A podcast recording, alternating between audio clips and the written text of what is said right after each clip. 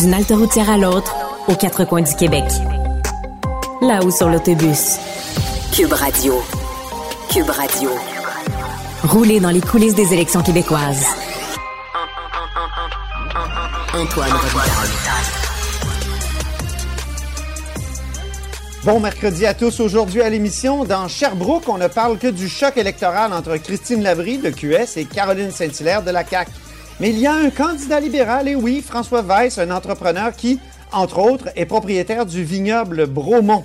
Et comme libéral, évidemment, il dit préférer le rouge. Mais d'abord, mais d'abord, c'est l'heure de notre rencontre quotidienne avec Rémi Nadeau. Rémi Tout a été mauvais. Ça a été un spectacle désolant. C'était triste de voir ça. Antoine Robitaille. On sait bien, vous voulez faire du nationalisme. Mais non, on veut justement contrebalancer cette délocalisation-là politique. La rencontre. Un jour, on fera notre débat. Oui, oui, bien sûr. Métal sur métal. C'est le moment de vérité. La rencontre. Nado Robitaille. Bonjour, Rémi Nadeau. Bonjour. Rémi Nadeau est chef de bureau parlementaire à l'Assemblée nationale pour le journal et le journal. Donc, on fait encore une fois aujourd'hui l'analyse sportive de la journée électorale. Toi qui es comme dans une tour de contrôle à Québec où tu reçois les informations de tous les reporters sur le terrain. On commence par le débordement du jour. Oui, ben écoute, c'est extrêmement malheureux de voir qu'il y a eu euh, du saccage, un vol, des méfaits euh, au euh, bureau du député libéral de Marquette, Enrico Ciccone, qui a été l'objet de menaces aussi, et de voir en même temps des menaces qui ont été proférées à l'endroit de Marois qui a fait l'objet de harcèlement euh, de la part d'un individu. Euh, donc, la même journée, on apprend tout ça et ça malheureusement envoie un signal euh, vraiment désolant de ce qui peut se produire présentement, même chez nous au Québec. on a parlé en début de semaine des mesures de sécurité autour des, chefs de parti. là, on parle des, députés. Écoute, Enrico Ciccone est vraiment ébranlé du, fait que il y a eu des menaces à son endroit. Dieu sait que c'est un gaillard. Oui, oui, bien c'est certain. Euh, c'est un, joueur C'est un costaud. Euh, mais de voir donc que non seulement il y a des menaces à son endroit, mais que euh, on rentre dans le bureau de circonscription, on vire tout à l'envers, on vole des ordinateurs. il y a eu des menaces et, et donc des menaces à l'endroit de Marois Risky et, du harcèlement. Donc ça, écoute, hmm.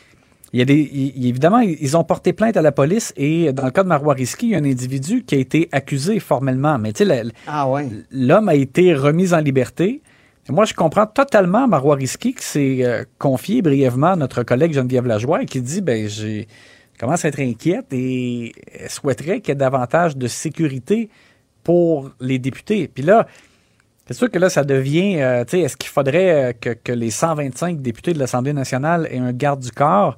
Euh, comme par exemple les ministres, là, c'est pas évident de répondre à cette question-là. Mais est-ce qu'on peut penser à quelque chose? Marois Risky disait à ma collègue Geneviève, est-ce qu'il ne pourrait pas y avoir comme un, petit appareil, comme bouton panique, là, je ne sais pas comment ça peut mm-hmm. fonctionner, un peu comme un pagette, mais, euh, mais c'est malheureux, évidemment, qu'on en soit à se poser ce genre de questions-là. S'il vous plaît, de grâce, même les, des gens qui sont en colère contre des élus, euh, il faut euh, vraiment prendre un grand respire et se rappeler que la façon de montrer son opposition à un député, un, élu, c'est de voter euh, pour un autre candidat. Mais ben oui.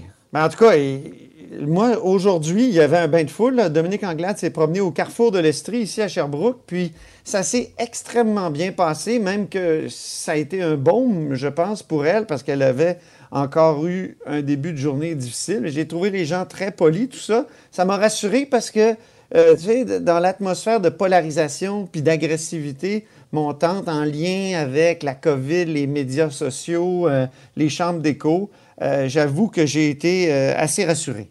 Alors, oui, ben, si ça peut souhaitons, que, souhaitons que justement d'ici le reste de la campagne, les élus se sentent justement en sécurité. C'est, tellement un beau moment de la campagne électorale que, tu sais, des gens qui tournent ça en dérision, là, des fois, de voir des élus euh, se promener dans des foules puis prendre des bébés. C'est bon, je comprends, mais le contact avec les citoyens partout au Québec. C'est là que ça se passe dans une campagne électorale et c'est ce qui permet vraiment aux élus d'écouter les, les, euh, euh, les commentaires des citoyens puis d'avoir des échanges. Donc, souhaitons que ça puisse se dérouler justement le plus possible dans l'harmonie.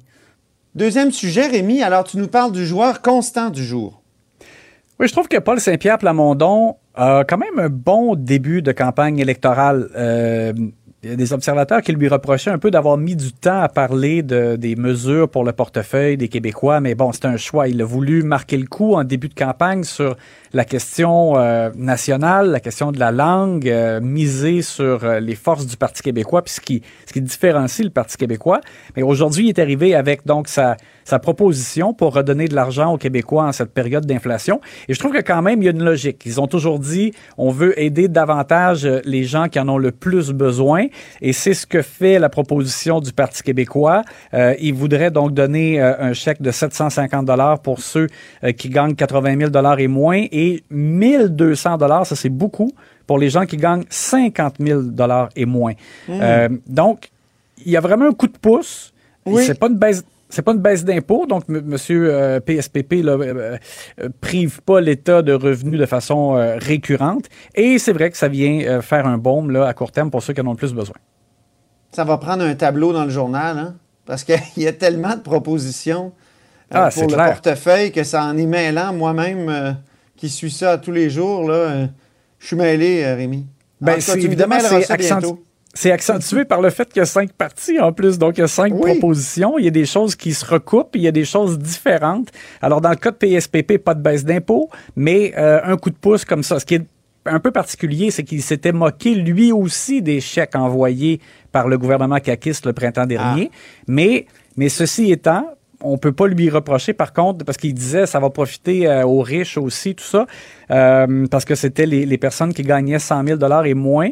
Euh, bon, euh, Monsieur PSPP, mm. donc lui met ça à 80 000 et moins, et, et, le montant est beaucoup plus élevé pour ceux qui gagnent 50 000 dollars et moins. Donc c'est davantage ciblé. Mm-hmm. Et de façon générale, tu sais, c'est ça, je, le disais d'entrée de jeu, mais je trouve que, tu sais, il a fait le choix de se présenter en chemise, les, les, les, manches roulées. Il, il a l'air vraiment comme enthousiaste, relax. Donc je pense qu'il a rien à perdre et ça paraît. Euh, pour l'instant, mm. en tout cas, je trouve que ça, va bien. On dirait qu'il se sent euh, vraiment à l'aise. Ça contraste un peu avec Québec solidaire hier qui nous a annoncé sa baisse de taxes. Moi, il y a un lecteur qui m'a écrit euh, ce matin que quand Pierre Fitzgibbon va aller manger au Toqué, il ne payera plus de taxes.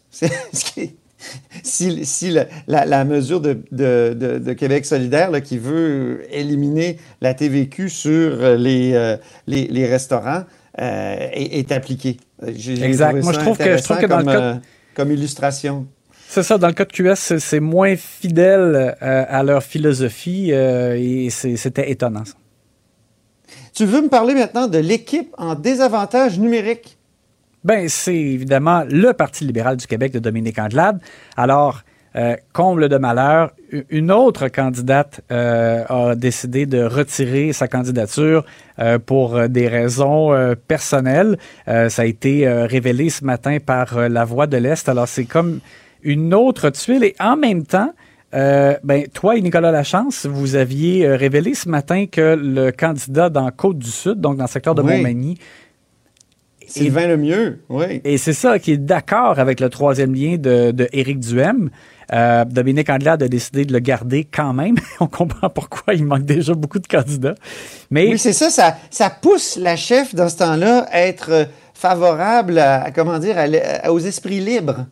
Ouais. Et aux discours différents. Elle se trouve dans une situation où elle n'a pas le choix de tolérer des écarts avec ce qui devrait être, on dirait, une ligne de parti, pourrait-on dire, là, pour qu'il y, ait une logique là, dans les, euh, l'esprit d'équipe et les positions de, de l'équipe. Mais, mais bref, donc c'est comme encore un joueur de moins, étant donné qu'elle a euh, perdu une autre euh, candidate. Euh, continue de marteler qu'inquiétez-vous pas, il y aura 125 candidats, mais c'est extrêmement ardu. C'est sûr que ça, ça la suit partout. Et au moins, comme tu l'as dit tantôt, euh, elle a enfin quitté la grande région de Québec où ça allait vraiment pas bien. Et, là, en Estrie, ben, tu disais, un bain de foule euh, où elle a été bien accueillie. Fait que j'imagine que ça va faire du bien à son moral. Ah, je pense que ça a été un baume pour elle et son équipe euh, cet après-midi, vraiment. Euh, Elle a rencontré notamment une nouvelle citoyenne québécoise, canadienne d'origine marocaine, là, qui était vraiment très contente de rencontrer Dominique Anglade. Puis là, les membres de l'équipe lui ont dit, ben est-ce que vous voulez vous joindre à l'équipe de bénévoles euh, du candidat euh, local, libéral? Euh, elle a dit oui, j'aimerais bien. Donc, tu sais, ça, je pense que ça a fait du bien parce que les tuiles se sont multipliées, d'autant plus, Rémi, qu'aujourd'hui, on a encore été obligé avec l'autobus de s'arrêter sur le bord du chemin. Il y avait vraiment une odeur de roussi dans, l'autobus. Alors, on n'a jamais su ce qui, est ce qui, provoquait cette odeur-là ou d'où elle venait, son origine. Mais on est reparti, puis on l'a pu sentir. Alors, je ne sais pas trop ce qui a brûlé, mais. Un écureuil qui s'est logé dans le moteur. Puis oui, c'est ça, exactement. on termine avec le beauté de placement du jour. Oui, je l'appelle comme ça parce que Québec solidaire a présenté son plan pour la mobilité durable Québec-Lévis. Euh, j'appelle ça un botté de placement. C'est pas un toucher parce que c'est pas parfait, mais contrairement au Parti libéral, euh, qui a parlé d'un tramway Québec-Lévis, mais sans pouvoir nous dire par où il passerait, combien ça coûterait, etc. C'était mhm. vraiment euh, extrêmement flou. Québec solidaire a le mérite de présenter une un plan avec quand même des chiffres et des. Euh, euh, on veut donc faire passer un SRB euh, du centre-ville de Lévis à l'ouest donc de Québec par le pont de Québec et ajouter des SRB au tramway en plus à Québec transformer certaines autoroutes en boulevards urbains, notamment du côté de, ben, à l'entrée du boulevard euh, Laurentien, à l'entrée de, la base ville euh, et sur Dufresne-Montmorency aussi. Alors, bon, Gabriel Nadeau-Dubois parle de 4,3 milliards pour faire ça. Est-ce que ça m'apparaît quand même peut-être pas suffisant, ce, montant-là, mais on, aura l'occasion de confronter ces idées-là avec des, experts puis tout ça. Mais en tout cas, chose certaine, c'est qu'on peut pas leur reprocher de pas avoir quand même présenté quelque chose euh, avec euh, certains détails et euh, par la suite, ben, ça sera évidemment aux gens de, Québec et Lévis de se prononcer. Moi, je, moi, tu sais ma position personnelle, Antoine. Ah oui? que ça, On aura notre débat un jour, Rémi. Moi, je pense que ça prend un lien plus direct et, et, que ça, ça favoriserait davantage de transport en commun, vraiment de centre-ville à centre-ville. Euh, dans le cas de, l'option de Québec solidaire, il y a toujours comme l'espèce de détour vers l'ouest. Mais Gabriel Nadeau-Dubois dit il n'y a pas suffisamment présentement comme d'activité euh, économique où il n'y a, pas, a pas de besoin qui justifie, selon lui, de créer comme euh, mm. un, lien davantage à l'est, plus, plus près des centres-villes. mais alors voilà, quand même, ça a été mis au jeu par QS aujourd'hui. On peut, on, peut quand même Donc, un 3 points, pas un... le ballon. Un 3 points, pas un, pas un 6 points. Merci beaucoup, Rémi. Puis on reprend notre débat incessamment sur le troisième lien. Moi, je, tu sais que je suis pas d'accord. OK. Alors, à demain. À demain, Antoine.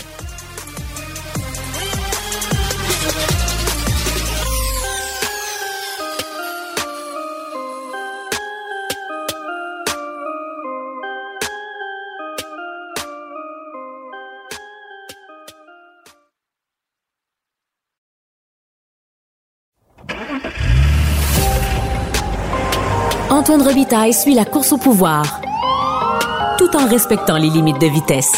Là-haut sur l'autobus. Alors, c'est une de nos premières entrevues à la haut sur l'autobus. Euh, c'est avec euh, François Weiss, candidat libéral dans Sherbrooke. On est à Sherbrooke. Bonjour. Bonjour, M. Robitaille. Ça va bien? Ça va très bien. Bienvenue à Sherbrooke. Ben oui. La campagne euh, commence. tout le monde semble dire que c'est une campagne difficile, notamment vous. Dans Sherbrooke, il y a comme deux, deux comment dire, le choc des titans. Christine Labrie et Caroline Saint-Hilaire. Comment vous vivez ça euh, d'abord sur le terrain? Ben écoutez, peut-être pour eux, c'est une campagne difficile. Pour moi, c'est une campagne agréable. Ça va super bien sur le terrain. Euh, choc des titans, euh, je pense qu'on est, on est trois centres choqués. OK. Sherbrooke, c'est une bataille à Vous êtes le troisième titan? On est peut-être le troisième titan. Ah, ça fait un bon euh, titre, ça. ça, va bouger beaucoup. Euh, en fait, euh, non, sur le terrain, ça va bien. Écoutez, c'est un Sherbrooke est un, quand même un, comté fort libéral qu'on a perdu là, en 2014. Donc, on a quand même une, bonne masse militante qui nous supporte. Puis l'accueil est vraiment bon sur le terrain. Là. depuis, qu'on, mm-hmm. depuis à peu près un mois, on fait quand même beaucoup de terrain, puis les gens nous accueillent. Fait qu'on le voit, ça va bien. Donc, la marque libérale ici n'est pas affectée?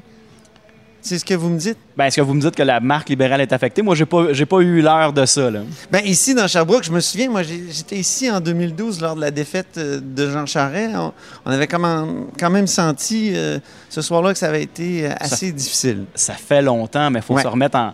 faut se remettre là. en- C'est vrai, ça fait 10 ans déjà, dans- les bonnes années, on était au lendemain des, des- des carrés rouges. Il y a toutes sortes de choses qui ont changé. On a, Ouais. même, on a même un acteur qui est rendu dans un parti politique. Là. Oui, hein, c'est ça qui, qui, qui- qui aspire au, au poste de premier ministre. C'est pas rien. Voilà. Qu'est-ce que ça vous fait, vous qui étiez libéral déjà à l'époque, euh, de voir euh, le chef des Carrés Rouges comme ça se présenter euh, au poste de premier ministre? Ben écoutez, n'importe quelle personne, de, ben, n'importe quel jeune qui fait le saut en politique, moi je, je pense que je fais partie d'une nouvelle génération aujourd'hui. Dans 20 ans, je ferai peut-être partie d'une vieille génération, mais moi j'encourage les gens, peu importe le- le- le- leur, leur valeur euh, politique ou leur allégeance, c'est important de s'impliquer. Moi en fait, je m'implique parce que euh, de ramener la démocratie populaire, de- que les gens s'y intéressent, c'est important. On le voit là, aujourd'hui, là, euh, les gens ont peu d'intérêt. Euh, c'est difficile pour tous les partis d'aller chercher des gens là, pour, pour les appuyer. C'est pas que les gens ont, ont- ont peu, ont peu d'intérêt à la politique, c'est que les gens ont peu d'intérêt de s'engager. Puis les gens regardent ça passer comme si tous les cartes étaient faites. Je pense que les prochaines élections, dont celle-ci, là, on le voit, là, on est une, il y a quand même cinq, cinq partis politiques, euh, fait en sorte qu'il y a plusieurs idées qui vont émerger de ça. Puis ben moi, je suis convaincu qu'on fait partie de la bonne, euh, la, de meilleure formation qui est là pour remplacer le gouvernement. Puis les gens en ont assez de toute façon de la- de- de- du gouvernement Legault. là. Mhm. Vous, euh, vous trouvez ça, que les gens en ont assez? Quand on Oui. voit les sondages, quand même, on a comme l'impression que les gens apprécient ce gouvernement. En tout cas, euh, le, le- le taux de satisfaction, le, le, vote aussi, je veux dire pas le vote, mais le- les intentions de vote. Ben moi, ce que je, ce que je, ce que je ressens sur le, sur le terrain, je ne vais pas commenter les sondages. Euh, moi, je ne les fais pas. Je ne sais pas où est leur échantillon.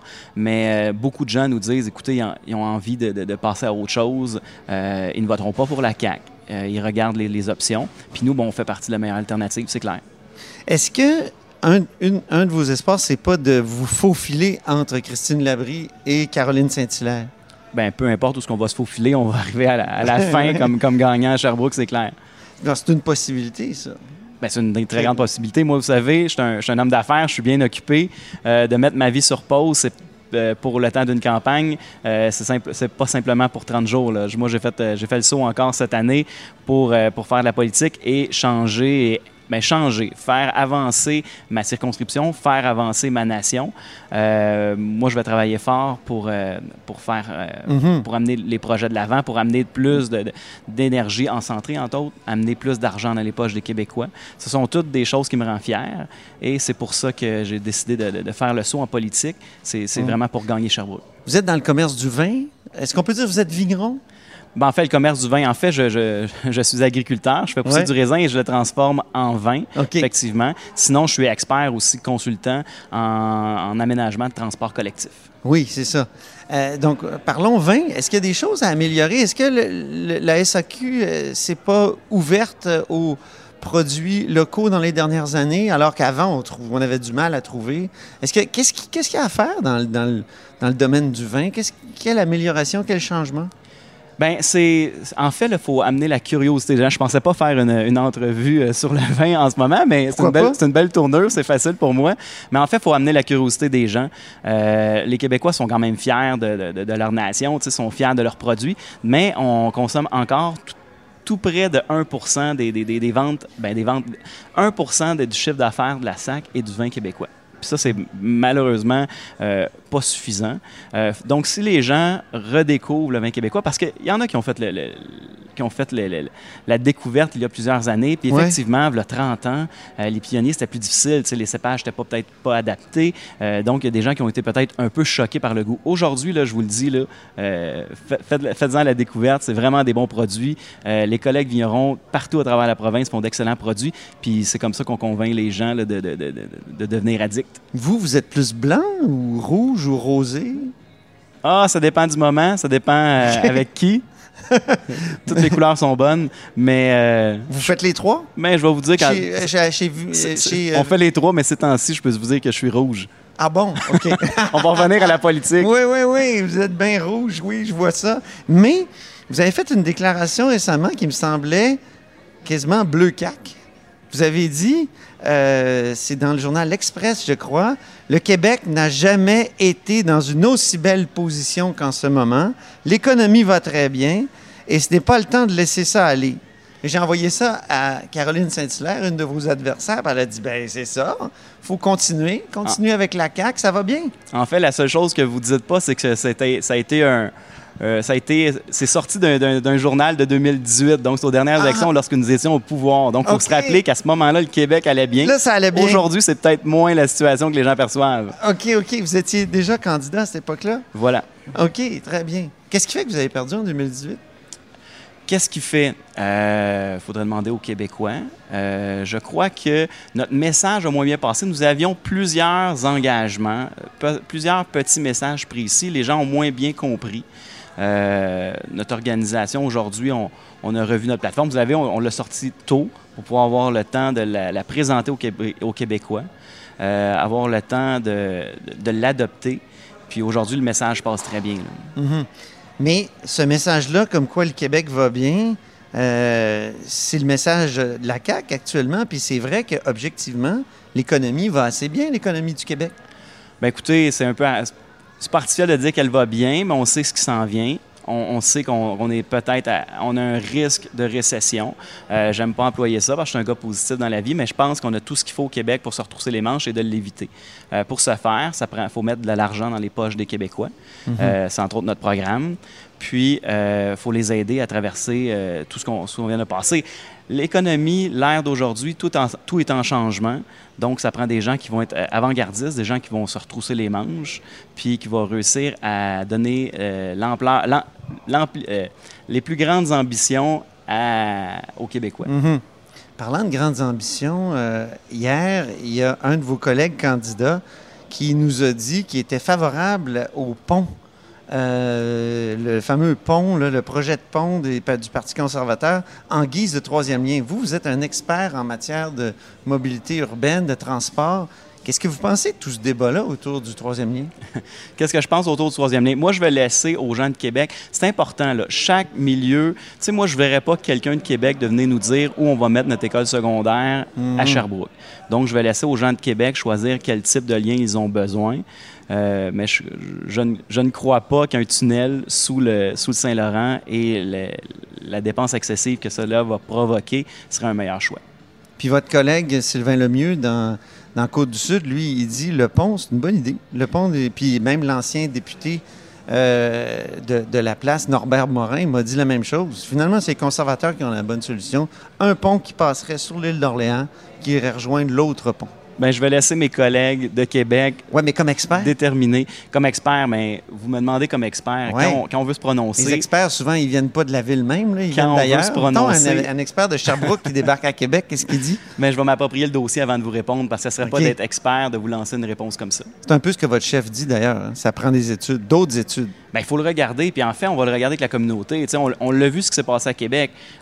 les gens de Québec se sont proposés, puis on, ont voulu avoir un projet de tramway, un transport structurant, collectif à Québec. Puis finalement, ce que la CAQ a fait, a dit non, non, c'est pas comme ça que ça va se faire. Voici ce que nous, on va vous livrer. Mhm. C'est pas comme ça qu'on réussit à, rendre les gens euh, fiers de ce que, de, ce que l'on propose, puis que les gens s'approprient les, les, dossiers. Là. Il faut que les, les, les, projets doivent venir de la communauté, doivent être issus des gens qui participent localement. C'est d'ailleurs, euh, je vais vous faire un petit clin d'œil, notre charte des régions, c'est de, de redonner le pouvoir aux régions et que les décisions soient prises là où il le faut. Votre priorité pour Sherbrooke en terminant?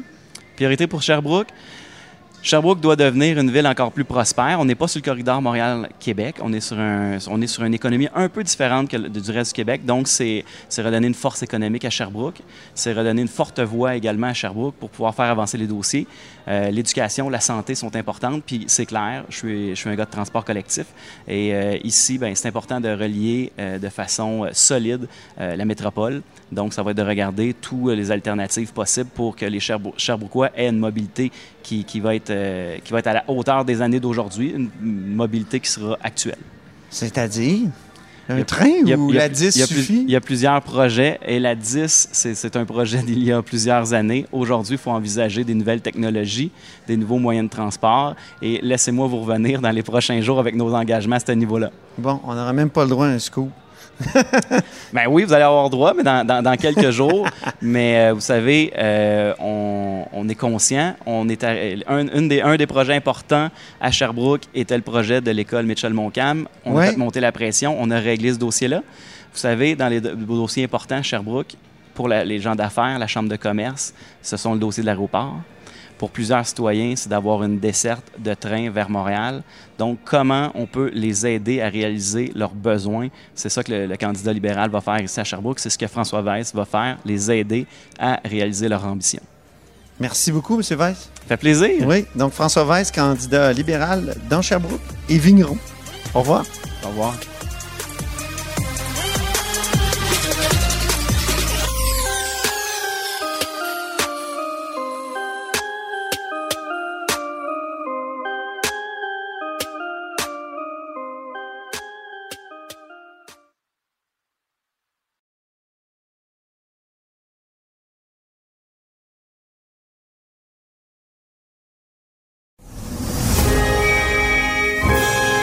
Antoine Robitaille. Il pourrait nous réciter la Constitution canadienne mot par mot. Mais il aime mieux animer son émission. Les Québécois seraient beaucoup plus intéressés qu'on ne le pense à ce que l'État du Québec exerce plus de pouvoir. En d'autres mots, l'autonomisme aurait la cote mais ça paraît pas toujours. On en parle avec euh, Daniel Turp. Bonjour. Bonjour, M. Robitaille. Daniel Turp est euh, constitutionnaliste, euh, président de l'Institut de recherche sur l'autodétermination des peuples et des indépendances nationales. Quel titre? On va résumer ça par IRE. Dites-moi, Daniel, on, on, pense toujours que les Québécois n'ont pas d'appétit pour les questions constitutionnelles, de compétences. Mais votre sondage, là, euh, effectué avec la firme Léger, révèle et démontre le contraire.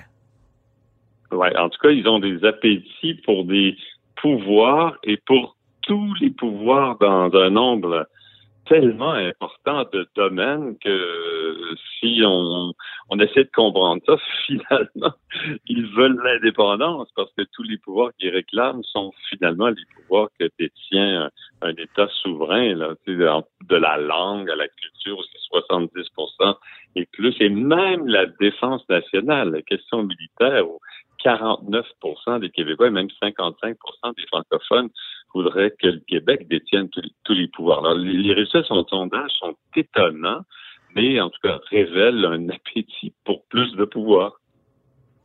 Ça paraît pas, comme je le dis euh, toujours, puis euh, tous les partis disent euh, et répètent qu'il n'y a pas d'appétit pour ces, questions-là. Comment on peut comprendre cette espèce de, de, comment dire, de, différence entre le discours puis la, la, réalité là, qui est révélée par le sondage? Ben, je crois que les, les, les, partis politiques, en tout cas, il y en a qui ont tenté d'obtenir plus de pouvoir. C'était le cas des partis fédéralistes, là, de, de M. Bourassa, ou, mais aussi euh, la CAQ là, de, de M. Legault. Mm-hmm. Il a réclamé beaucoup de pouvoir. Là, même dans le document, le projet... Euh, le nouveau projet des nationalistes du Québec, oui. Oui, bien là, il réclamait des pouvoirs importants et, de toute évidence, à chaque fois qu'il en réclame, on lui dit non, notamment sur les questions d'immigration. Mais c'est quand même une constante dans l'histoire du Québec que les Québécois, en tout cas depuis la Révolution tranquille, réclament plus de pouvoir. Mm-hmm. Des mondes qui sont très autonomistes, puis euh, souhaiteraient que le Québec soit plus autonome qu'il ne l'est dans la Fédération canadienne. Mais ce, que, ce qui est démontré aussi, c'est qu'on veut pas euh, à Ottawa réclamer euh, ou lui donner plus de pouvoir, puis les autres provinces non plus euh, ne souhaitent pas modifier la Constitution pour aller dans ce sens-là. Donc, quels sont les principaux pouvoirs que réclament les Québécois? quels pouvoirs euh, obtiennent euh, les meilleurs scores? Les pouvoirs qui obtiennent les meilleurs scores, c'est les pouvoirs en, matière linguistique et, culturelle, mais on va vers les 60 même dans des questions de nature économique, là, le commerce international, la réglementation des banques, là, vous imaginez les questions bancaires qui relèvent essentiellement de la compétence euh, fédérale au moment où parle, c'est des pouvoirs que les Québécois voudraient voir conférer au, au Québec. et ça va jusqu'au recensement, au pêcheries, et les majorités sont très, très grandes, là. Les francophones encore davantage.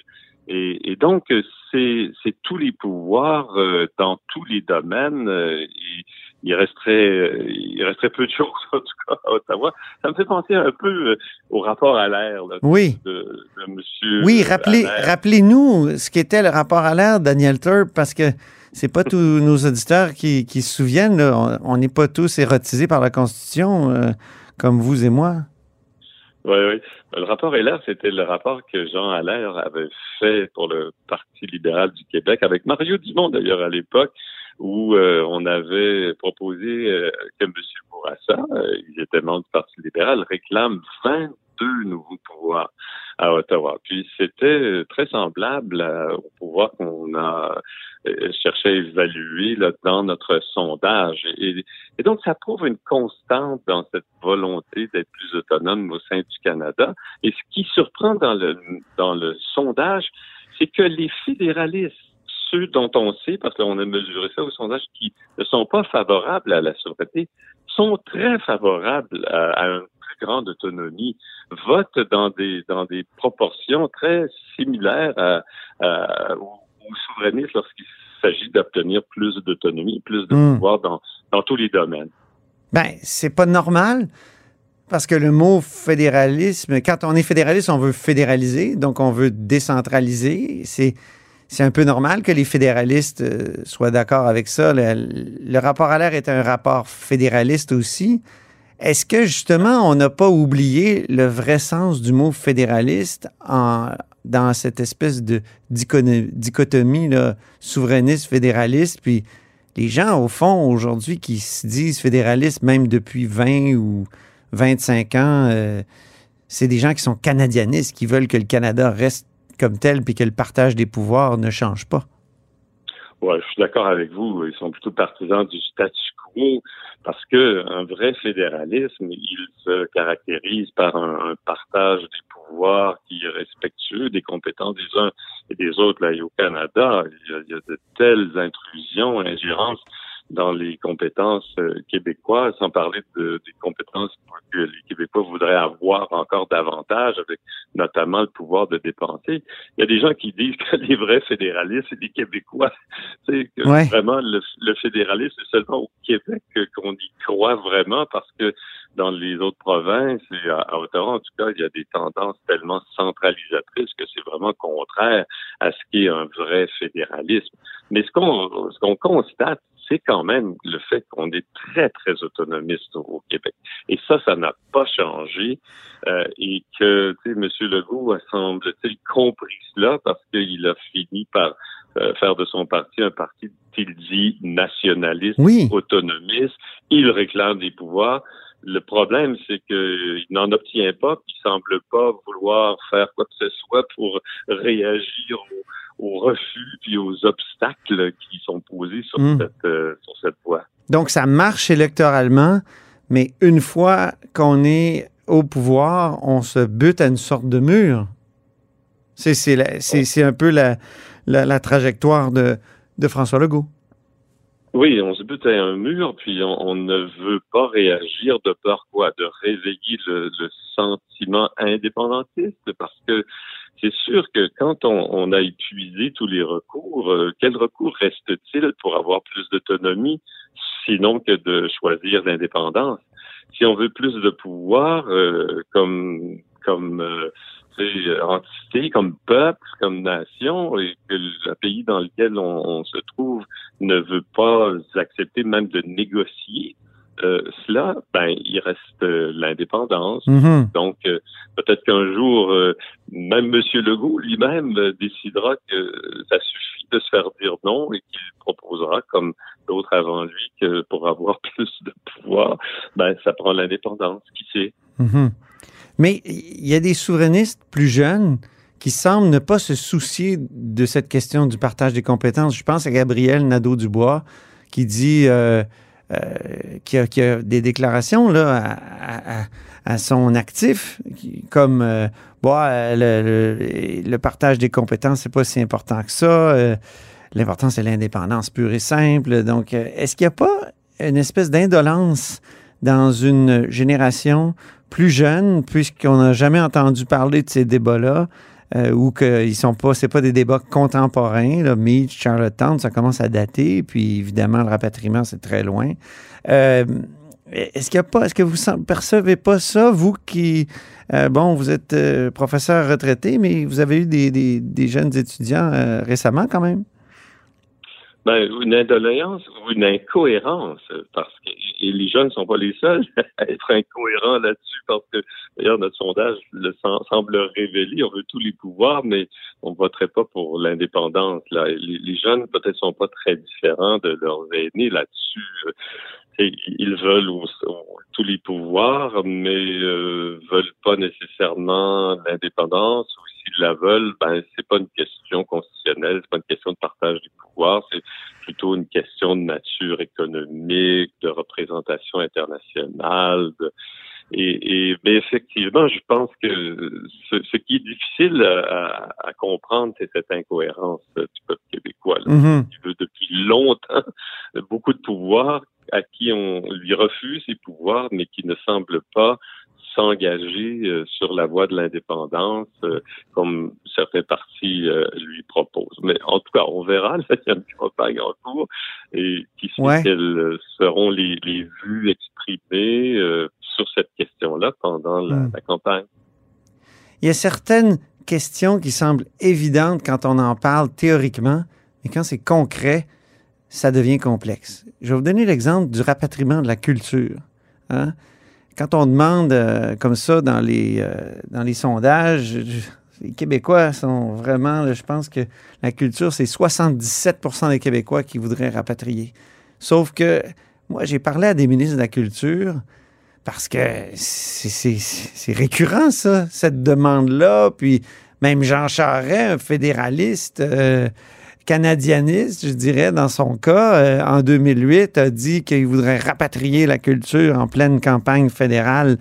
C'était, euh, il était premier ministre du Québec, puis il avait monté dans les sondages, tout ça, mais j'ai parlé à plusieurs ministres de la Culture à qui j'ai dit, je pense à Christine Saint-Pierre, Lisa Froula, euh, et, le milieu ne veut pas que le Québec soit le seul titulaire ou celle, euh, comment dire, à exercer la compétence en matière de culture.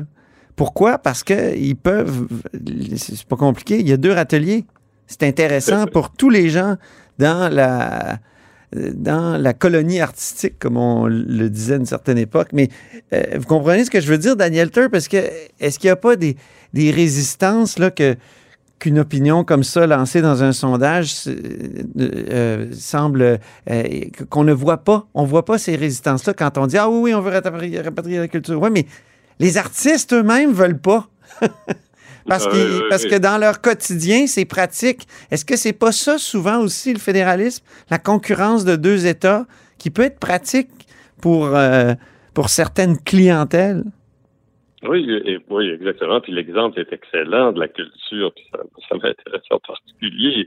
Et on, voit bien que les, les artistes, là, les gens du milieu culturel, sont compris dans ces 77 Alors, donc, théoriquement, ils sont favorables à l'exercice par Québec de tous les pouvoirs. Mais lorsqu'on ne pense qu'au milieu artistique et culturel, c'est ces personnes-là qui reçoivent Conseil des arts du Canada, puis de patrimoine canadien, puis ils craignent que les sommes qui seraient rapatriées euh, par le Québec s'il obtenait tous les pouvoirs ne seraient pas euh, versées ou, ou en tout cas qu'il y aurait des, des, modifications dans les dans les pratiques de, de subventionnement. Alors donc ils hésitent euh, à dire ouvertement et publiquement ce qui ce qu'ils pensent mm-hmm qu'ils veulent, parce que je, je, crois que si le Québec rapatriait euh, les pouvoirs en matière de culture, on aurait une politique culturelle beaucoup plus cohérente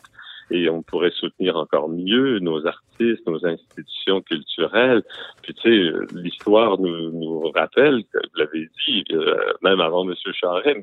Bourassa lui-même oui. parlé de la souveraineté culturelle, Bien sûr. le rapatriement de tous les pouvoirs, puis c'est fait dire non, comme c'est fait dire non euh, M. Charret. M. Pelletier, vous vous rappelez, avait dans son document demandé qu'il y ait un arrangement administratif pour rapatrier euh, les pouvoirs. Hmm. Il s'est fait dire non à nouveau.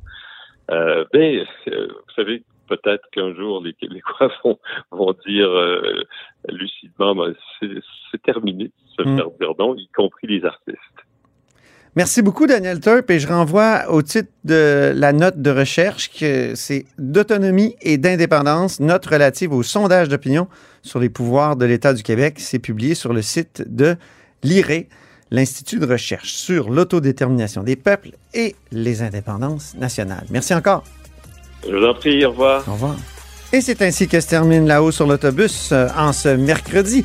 Merci beaucoup d'avoir été des nôtres. N'hésitez surtout pas à diffuser vos segments préférés sur vos réseaux. Ça, c'est la fonction partage. Et je vous dis à demain.